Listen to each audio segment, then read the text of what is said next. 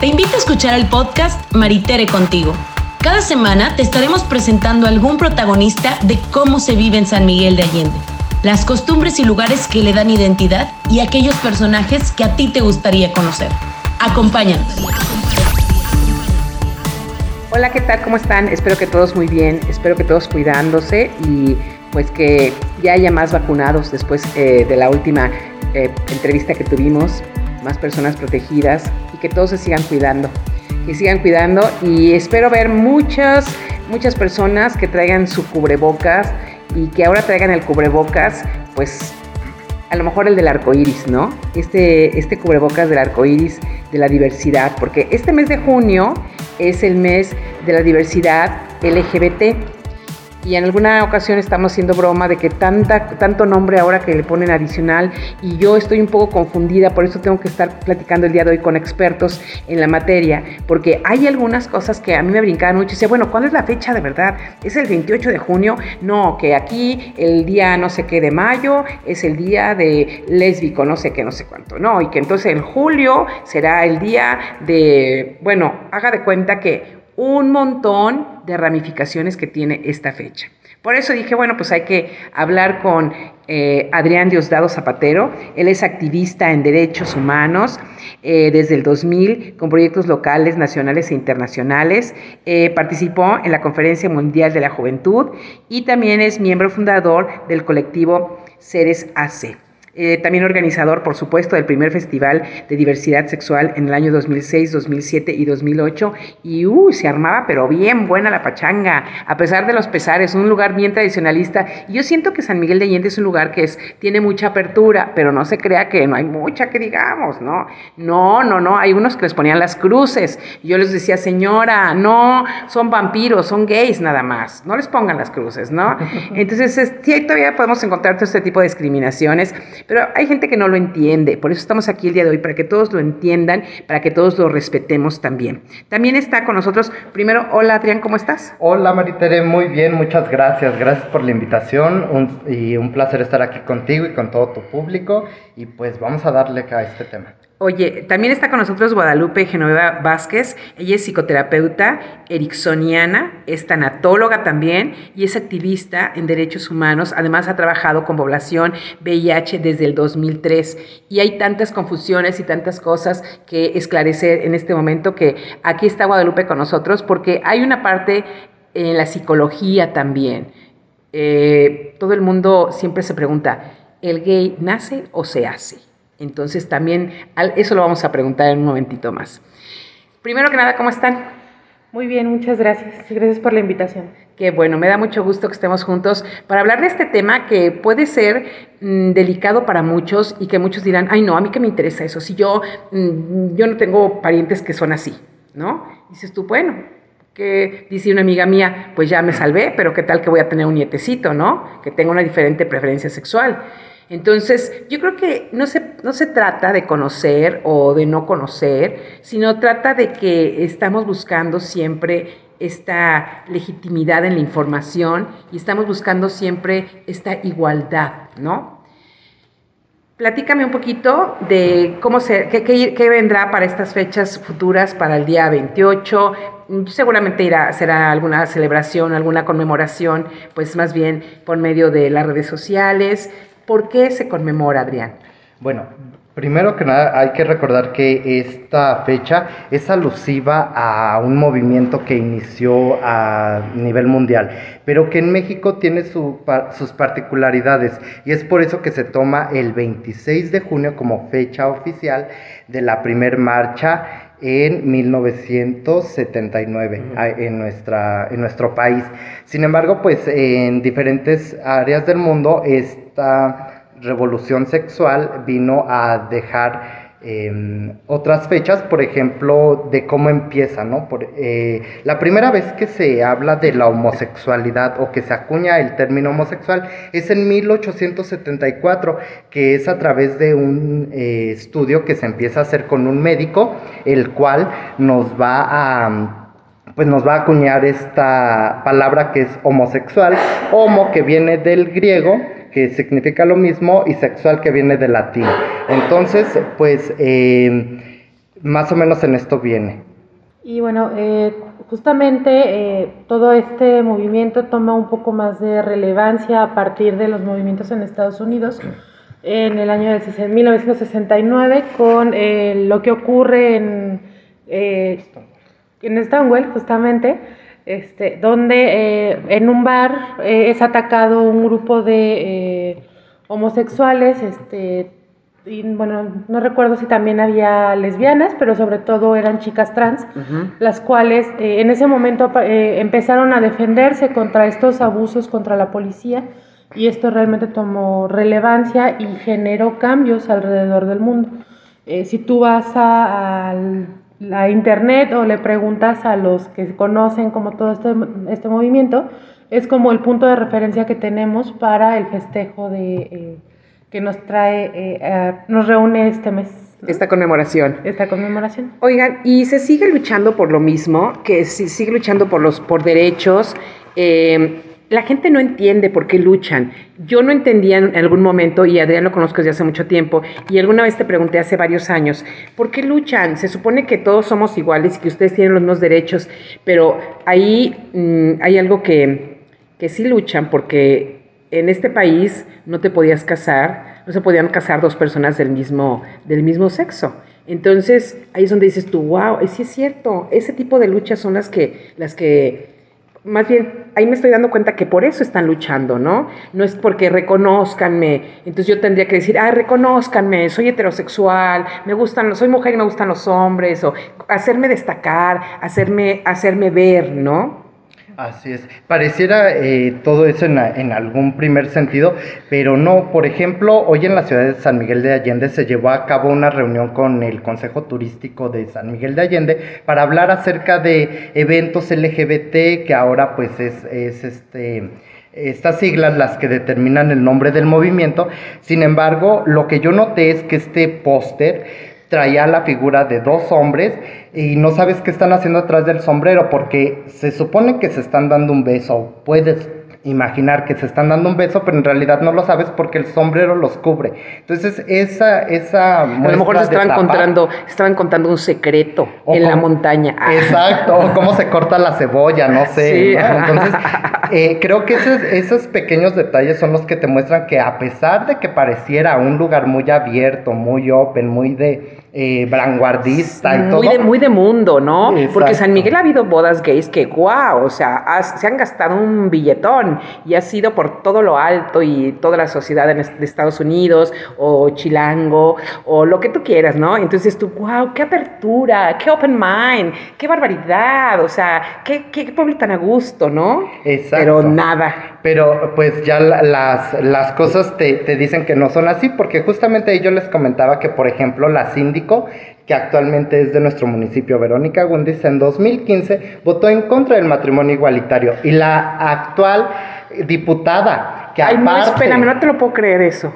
¿De, verdad que sí? Hay un video por Pamela Cerdeira. Ah, sí, en el, dos, en, en, en ¿qué el 2015, cuando era diputada federal. Ah. Entonces también ahorita la actual diputada local, Katia, este, que también fue diputada reelecta. ¿Qué crees que el año pasado, en mayo, mandó un documento al, al Congreso del Estado donde pedía poner el PIN parental? En este PIN parental no solo involucraba eso.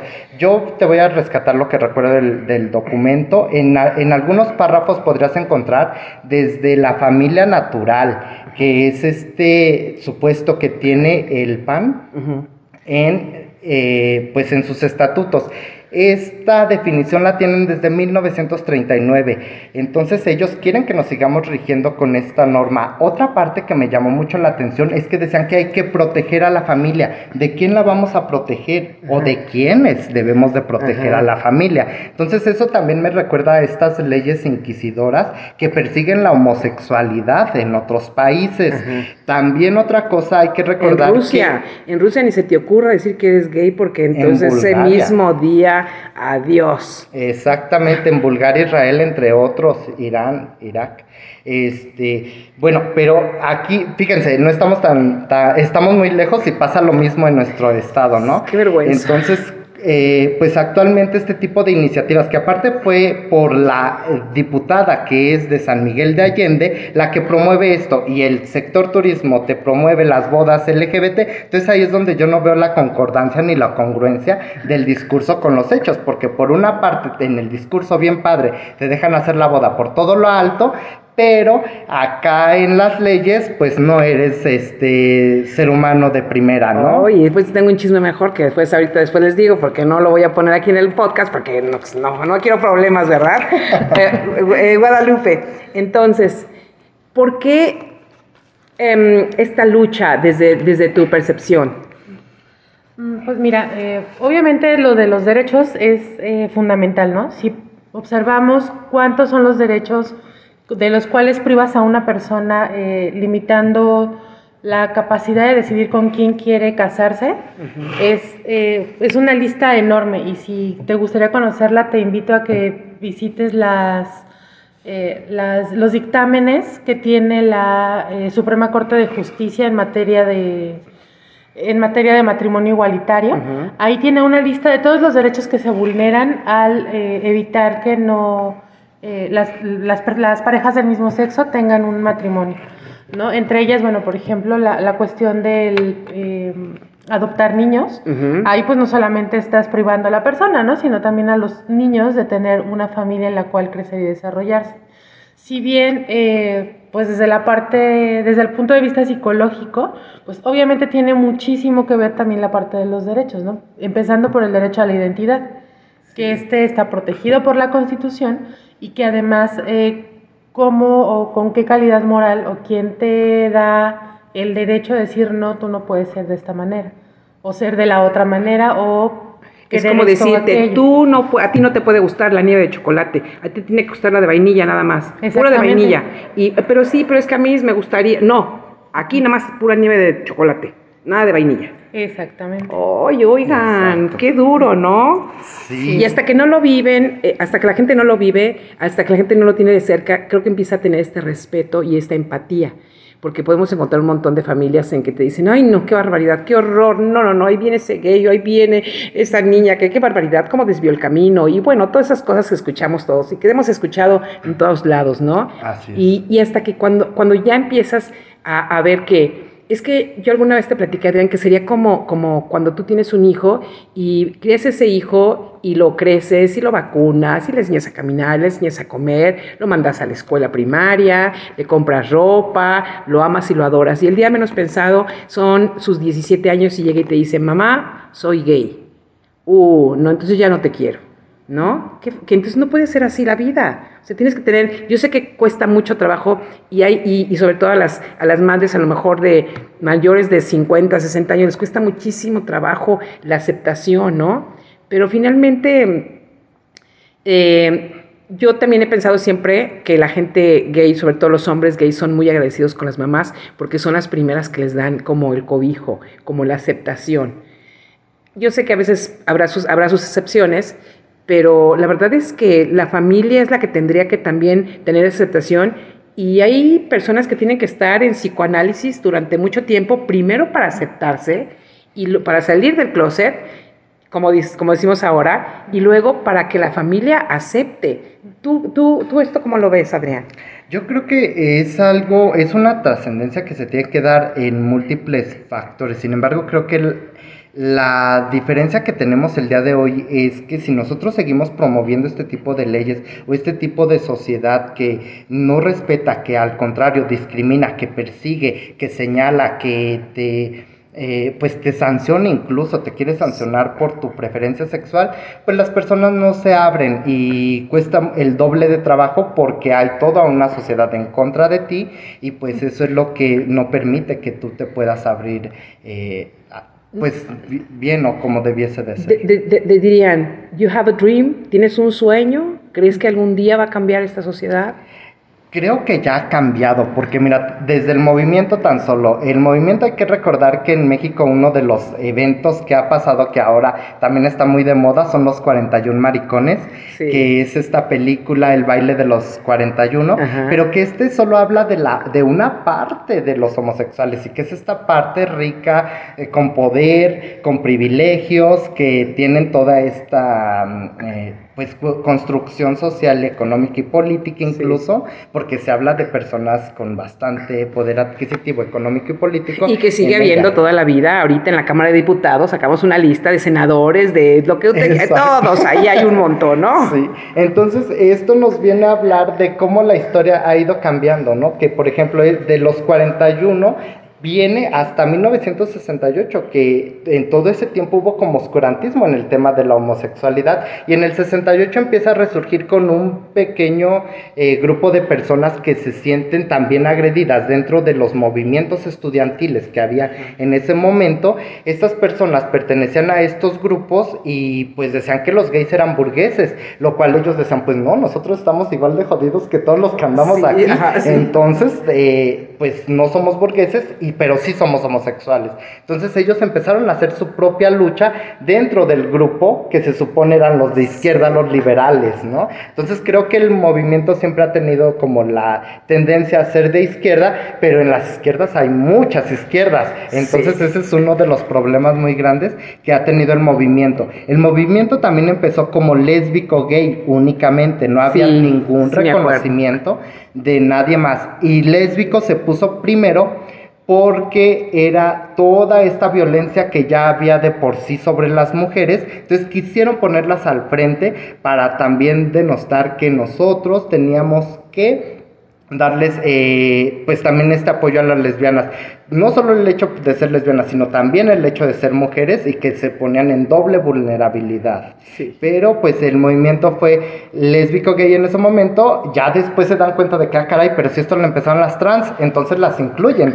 Y por último, pues entran los bisexuales también ahí, que casi no figuran, que no han figurado, y pues muchos se dicen, ¿y por qué es LGBT? Deberían de estar primero las T antes que la B, por esta cuestión de la visibilidad, entre otras cosas, pero bueno, el movimiento también tiene sus discrepancias y tiene sus eh, pues historias ahí. Oye, y entonces empiezan un montón de, ramificaciones y un montón de preguntas y un montón de cuestionamientos acerca de que por qué hay tanta diversidad, porque los trans, porque los gays, que sí, porque las lesbianas, que sí, porque este eh, solamente está atrapado, eh, solamente es una mujer atrapada en el cuerpo de un hombre, o, o sea, todo este montón de identidades, y entonces la gente empieza a pensar estos están trastornados mentales, estos están enfermos mentales. Y, ahorita tú me dices, ahorita me vas a decir, este, ¿cuándo ya dejó de ser una enfermedad mental? Porque estaba como una enfermedad mental. O sea, los que eran gays estaban mal de su cabeza, están, digamos, los rincones, como, como dicen, los renglones torcidos de Dios eran los gays. Entonces, eh, pero sí hay un montón de, de, ramificaciones. O sea, yo conozco hombres que les gusta vestirse de mujeres, pero les gustan las mujeres, pero les gusta andar de tacones. Entonces dices tú, ah, qué caray, o sea, eh, hay tanta, eso me confunde muchísimo, Guadalupe, me confunde muchísimo. Ya no sé, es más, hay gente que ya no sé saludarla si saludarla de él o saludarla de ella o saludarlo de cómo, o sea, ya me le digo, hola, fulanito, y por su nombre, me parece mucho mejor, ¿verdad? Por supuesto. Este, es como, sería como tanta discriminación, yo lo comparo mucho con alguien que está de silla de ruedas, y le dices, ay, ¿cómo le voy a decir este de silla de ruedas? Oigan, el de silla de ruedas, a ver, se llama Pablo. Ah, pues Pablo. Ya no decir el del silla de ruedas. Es decir, voy a decir, por ejemplo, Adrián. Ay, ¿cuál Adrián? Hay uno que es gay. No, Adrián fulanito de tal. Y sus, y sus apellidos, ¿no? Estamos tratando de hacer estas cosas que me parece patético en la gente que es heterosexual, ¿no? Claro, fíjate que es es que no, no terminamos de entender que la diversidad eh, es tan amplia como que cada quien tenemos un nombre, ¿no? Y que cada quien tenemos un nombre y tenemos apellidos. Una huella digital, un ADN. Exactamente, cada uno somos únicos y exclusivos. Socialmente estamos tan eh, acostumbrados a ponerle etiquetas a todo que a veces nos es necesario nombrar lo que no entendemos incluso. O sea, ¿no, ¿no les ha pasado un montón de veces que les dicen, fulanito de tal, ay, pues es que no lo ubicas, y dices tú, pero pues no, no, no lo ubico, ¿cómo? O sea, no me acuerdo, ay, sí, hombre, uno que es gay. Entonces, ah, sí, ya me acordé. Qué feo eso, somos espantosos, ¿no?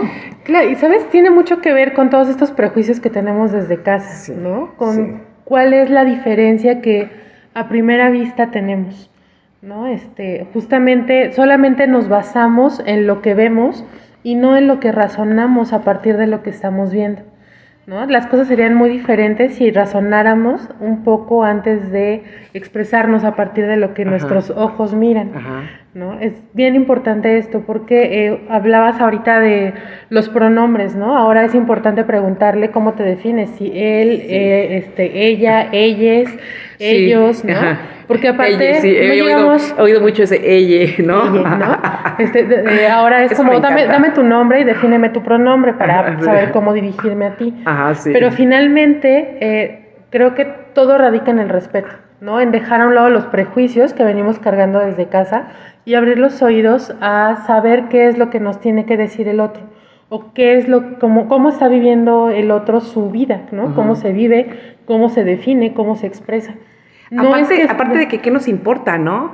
Pero, pero fíjate cómo son las, las, las, cosas de los estereotipos que la gente ve a Ricky Martin y dice, no, es que ahí le perdono todo, Ricky Martin tan guapo, tan exitoso, tan no sé cuánto, no sé qué, y entonces eh, si es gay no importa, a mí me sigue gustando igual, y es como que se ha convertido como en un personaje como que le puede gustar a todos. Y pues está bien, ¿no? Yo no creo que esté mal gustarle a todo el mundo, ¿no? Si le gusta a las mujeres, si le gusta a los hombres, a mí me parece que está bien. A lo mejor van a pensar que también estoy bien torcida de mi cabeza, pero la verdad es que yo no creo que esté mal que le guste a, las dos. Oye, es un artista y es un buen cantante y es tiene buenos, eh, digo, baila fenomenal y no sé, tiene muchas cosas que, que, me gustan. Es, dicen que es un buen padre y a mí no me interesa dónde sacó a sus niños, pero lo que sí sé es que hace cosas por, por, mucha gente y, que su talento es el artista, pues, y me interesa el artista, ¿no? Claro. Entonces, eso, pero eso es difícil encontrar en las personas normales. Digo, normales me refiero a que no son artistas, que no son figuras públicas, ¿no? Claro, pero justamente tiene que ver con tú como individuo te relacionas con los otros. ¿no? A final de cuentas, porque, o sea, si yo voy por la vida pensando en la etiqueta sexual de la otra persona antes que otras características. Que flojera, ¿no? Exacto, ¿no? O en un estado como el nuestro, que este, somos tan católicos, pero por atrás estamos este, jugándole la cola al diablito, de repente decir, ah, no, este, es que ellos son homosexuales o son lesbianas o este, son trans o se usan tacones, no te le acerques porque es mala persona. Estamos juzgando desde una perspectiva propia, desde un infiernito propio que no tiene absolutamente nada que ver con el otro. Oye, me pasó mucho hace, hace unos, hace más un año que le decía, es que la gente cuando es muy chismosa y, es que es muy chismosa, es que yo creo que porque es gay es muy chismoso, ¿no? y, ah, y, yo, fíjate, yo decía, no, a ver, espérame, no, no, eso no tiene nada que ver. O sea, tengo un montón de amigas que son bien chismosas y tengo un montón de conocidos que son chismosos y, y, conocidas que son chismosos y no tiene absolutamente nada que ver. O sea, no tiene nada que ver que, que, que es gay. Entonces, es, es, que son intrigositos, ¿no? Igual que todo el mundo. Yo conozco 20 mil viejas que son súper intrigosas también. Entonces, esas cosas, qué feo que te digamos eso. Claro, ¿no? Y por ejemplo, si es que es muy intrigosita y que no estás intrigando en este momento. Sí, exactamente. sí, ajá. Pero, ¿sí? ¿Quién? ¿Quién? no, este, no, justamente esto, ¿no? Que dejamos de eh, ver a la gente por ver las etiquetas, ¿no? Y si bien, eh, por ejemplo, hace rato hablabas acerca de que la homosexualidad era, era considerada una enfermedad mental, sí efectivamente lo era. Durante siglos se ha tratado la enfermedad mental a partir de cosas desastrosas, terribles que le hacen a la gente para tratar de cambiar y llevarla hacia lo que nombramos normalidad, dependiendo de cada época. ¿no? Porque digo, si pensamos en tacones, pues Luis XV usaba tacones. Claro, eran, los, eran, los, zapatos de moda en ese entonces, todos entaconados y con el pelo largo. Exactamente, y entonces eso era lo normal en esa época.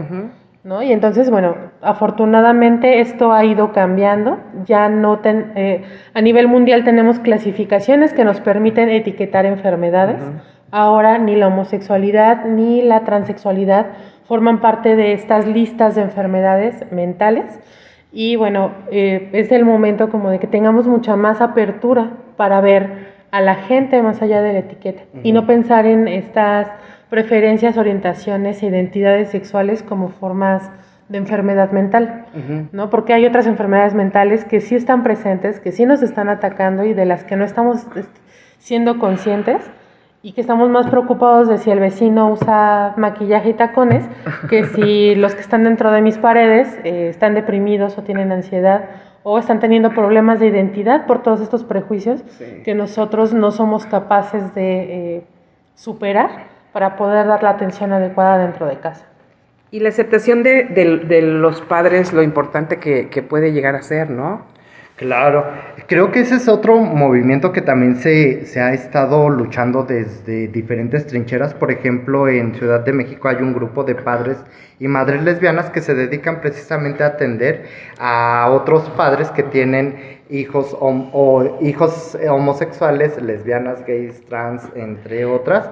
Y creo que es un trabajo bien importante que se tiene que estar haciendo. y yo creo que en la medida en que tienes, en la medida que estás, em, en la medida que estás, eh, pues y, eh, que, que, que, conoces, ¿no? Que sabes cómo, cómo es el, proceso o que sabes cómo es la preferencia o demás, en, esa medida, pues vas a empezar a, a, tratar a tu, a tu hijo o a tu hija porque habrá muchos padres que les prometen que les van a quitar por medio de un conjuro, un hechizo, una varita de pirul, este, lo gay, ¿no? Entonces, y, pague, y paguen tanto y se les quita eso, porque eso es una enfermedad y eso es como un vicio y es como fumar cigarro y es como una droga y es como no sé cuánto.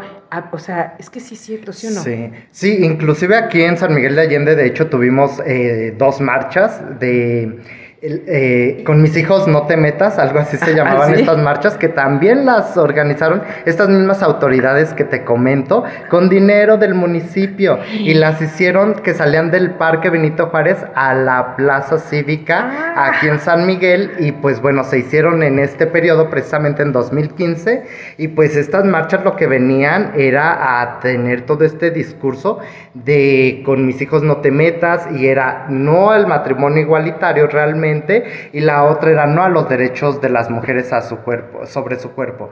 No podían las mujeres decidir sobre su cuerpo, ese era el trasfondo realmente de estas marchas. Oye, pero hay esos lugares donde de verdad te, dicen que te prometen que te le van a quitar lo gay a tus hijos y eso, eso debe ser espantoso, ¿cómo crees, no? Como dirían mis amigos gays, y tengo muchísimos, benditos sea Dios, tengo muchos, pues ni que fuera gripa, ¿no? Pues, ¿Cómo crees que eso no se quita? ¿Verdad? Sí, así es. Y de hecho actualmente se sacó una nueva legislación por Iván Tagle, que es un activista muy reconocido de la Ciudad de México, el cual en, actualmente ya se eliminaron este tipo de terapias como forma de conversión en la Ciudad de México. Entonces hay mucho todavía que avanzar, pero mira, te voy a hacer un recuento nada más para que veas más o menos de qué se trata el movimiento y por qué se defiende. En 1968, cuando te decía que salieron a las calles estos estudiantes, al siguiente año sale por primera vez este pequeño grupo de, de personas en 1969 como a defender sus propios derechos, pero no salen dentro de otra marcha pasan hasta el 72, que es cuando ellos vuelven a salir y vuelven a ser atacados, pero ya no lo hacen de forma libre. Del 72 al 79 vimos que pasa mucho tiempo, pero esto es por la resistencia que tenían estos mismos homosexuales en no querer salir, en no querer ser eh, visibles, y también la otra es que en ese tiempo las autoridades, hacían eh, pues picadillo a los homosexuales que se encontraban en la calle. El jefe de la policía en aquel entonces, si veía un homosexual caminando por la calle, el señor estaba muy enojado, lo agarraban, subanlo a la oficina del jefe y a molerlo a golpes. Entonces, ese tipo de cosas eran por las que no se, se atrevía también la gente a salir a la calle. Y no es eso yo no lo veo para nada un privilegio ni quererte exhibir. Y lo otro también es que en 1978 se pone esta redada del topo, que esta redada del topo es precisamente esta que agarra a, homosexuales para no solo golpearlos, también abusaban de ellos, entre otras cosas. Es por eso que el año siguiente, en 1979, cansados de estos abusos, es que deciden ya también con mayor formación y con mayor... Eh, pues herramientas y más gente, eh, fue cuando salen por primera vez este contingente de 10 personas en la Ciudad de México y pues es cuando se realiza la primer marcha gay en, en México, que es el 26 de junio de 1979. De 1994 a 1995 es bien importante estas fechas, ya que en estas fechas es cuando las feministas empiezan a tomar esta política sexual, que es cuando se empiezan a meter los derechos sexuales y productivos en eh, las poblaciones. Sin la lucha de las feministas, el movimiento gay todavía seguiría muy invisibilizado. Afortunadamente, eh, las eh, feministas inventan esto que es la política sexual y con eso vienen a detonar todo un nuevo movimiento político más bien como que, como que le dieron vida, le dieron vida, ¿no? Le dieron vida, le movieron ahí como para que, ajá, lo inventaron exactamente. Del 2000 al 2006 ya no nos vamos al nacional, vámonos aquí al estado de Guanajuato. En el 2000 pues ya saben quién entró a nuestra presidencia en la República. Yo recuerdo que en el 2000 querían prohibir el aborto por violación en Guanajuato. Eso venía de pues del ejecutivo, que en este caso era nuestro paisano Fox Ajá. Y pues él quiso prohibir eso. Después al siguiente año quiso prohibir los besos en público. Después quiso... Como en Irak, ¿no? Como en Irak, como en Afganistán, como en Dubai, como en todos esos lugares. Así es. En 2006, que es cuando se forma el colectivo Ceres en Guanajuato, en nuestra primera manifestación para el 17 de mayo, la jornada mundial, nos encontramos con que afuera del Congreso meses antes se habían quemado estos libros de educación sexual por parte de los diputados de todas las fracciones, de todas, que tenían contenido de educación sexual y los quemaron afuera del Congreso del Estado. Después de eso, en, en 2006 a 2008, en San Miguel de Allende, ¿qué sucede? Tenemos estos festivales de la diversidad sexual que pues se dejaron de hacer porque al principio tuvo mucha resistencia, cuando se logran hacer pues empiezan a, a, tener como menos apoyo, menos apoyo, menos recursos, pero los festivales pues también te hablaban de una forma de, de trabajo social, ya que estos festivales integraron un módulo de educación sexual en las bibliotecas públicas de San Miguel de Allende. Y por, en 2009 se empieza a hacer la primera reina gay. ¿Pero qué crees que pasa en 2009? Ah, yo siempre fui, yo siempre fui jurado de la, de la reina gay y siempre les decía, no me traigan sus pelucas viejuchas si se van a ataviar de reinas, sean unas reinas de verdad, o sea, cómprense una buena, una buena, eh, una, buena ropa, una buena peluca, el Che me ponía unas pelucas maravillosas, unas eh, coronas maravillosas, se tiene que estar a la altura, ¿no? Exactamente, ¿Verdad que sí? Yo era la, como la juez de hierro, porque decía, no, no, no, no, no, ¿cómo que ese postizo tan mal puesto? No, pónganseme bien el postizo, que se vea bien aquí la cadera, pues escóndanse el paquete, muchachos. Así es. Entonces en, 2000, en 2009 se esta reina gay porque ya no se hizo el festival, pero como en forma de conmemoración y no dejar pasar la fecha, se realiza lo que es la, la primera, eh, ¿cómo se, la primera reina gay.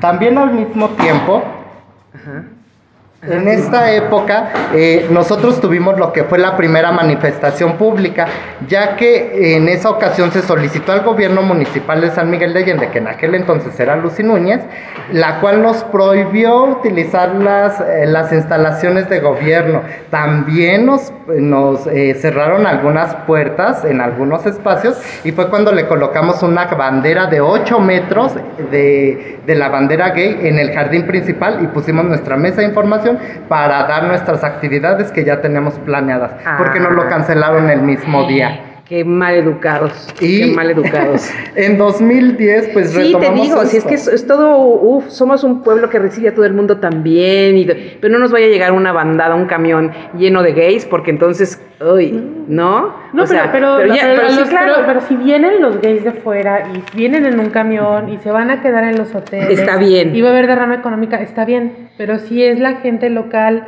la que necesita estar educada, informada, que se involucre, entonces ahí no, no hay permisos para la gente local, no hay espacios para la gente local y no hay espacios de ningún tipo.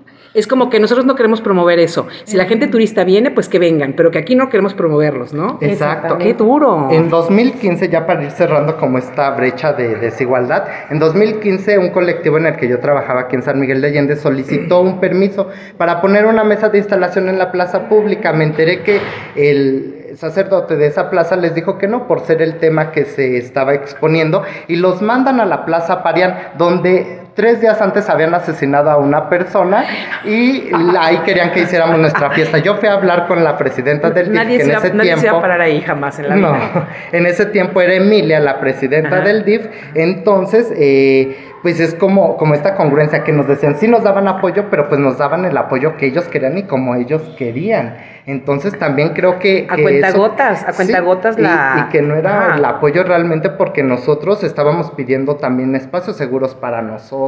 Claro. ¿no? Y bueno, de ahí podemos seguir contando un sinfín de, de situaciones que han pasado aquí en, en, la ciudad, pero creo que sí es importante rescatar como momentos eh, eh, históricos y detonantes, porque eso también nos va hablando de que sí ha cambiado el movimiento, de que la visión de la persona ha, ha evolucionado y que tal vez no se ha avanzado mucho, pero con un pequeño avance que hayamos tenido, actualmente puedes ver a más jóvenes gays eh, libremente caminando por la calle y eso a mí me da mucho gusto, porque en mi tiempo, eh, de hecho incluso personas de mi edad, eh, todavía no se aceptan tal cual son, ¿no? Pero sí puedes, este, ver que actualmente los jóvenes ya tienen otro, otro chip, ya ellos son más libres.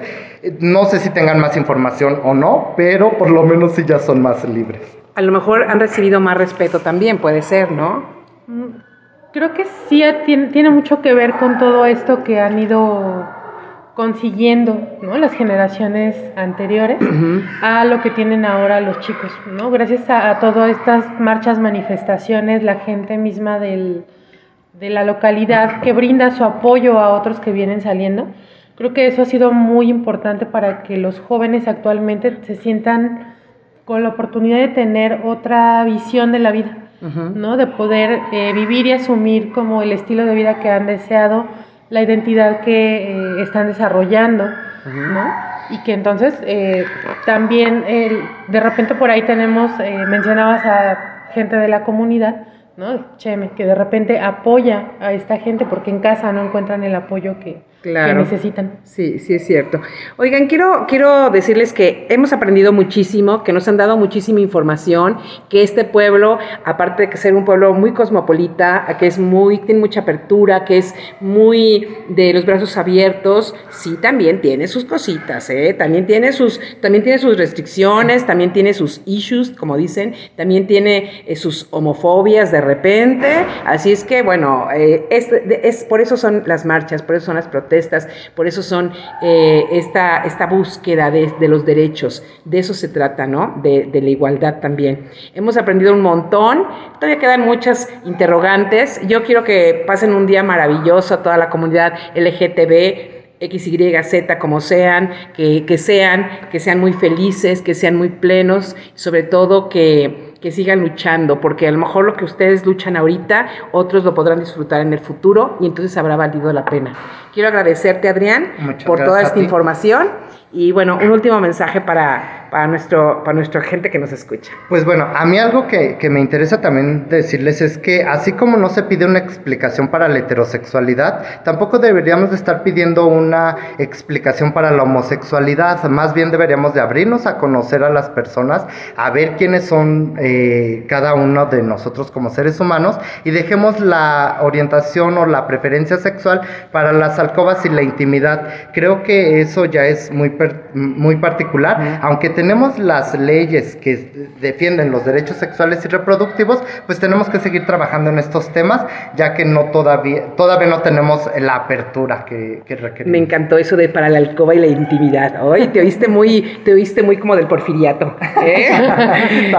este, Guadalupe, un último mensaje. Bueno, a mí me gustaría invitar tanto a las familias como a todos los miembros de la comunidad LGBT TTTT, este, más lo que se acumula esta semana, a que cuiden mucho su salud mental, a que por favor si sienten que están deprimidos, tristes, si sienten que en casa no los comprenden, que este, por ahí es un tema importante, eh, han sentido ganas de matarse, tienen cierta ideación suicida, por favor busquen a un profesional acérquense, siempre hay alguien que te puede escuchar y te puede tender la mano. Si sienten que no son ustedes y están atrapados en el cuerpo de otra persona, díganlo, busquen, busquen ayuda, ¿verdad? Sí, por supuesto. Muchas gracias a ustedes, muchas gracias a todos los que nos escuchan, que tengan un excelente, excelente día y bueno, pues nos encontraremos en un capítulo más de Maritere contigo con un nuevo podcast. Antes, hasta entonces. Gracias por escuchar este podcast. Cada semana tenemos nuevos episodios. No te los puedes perder.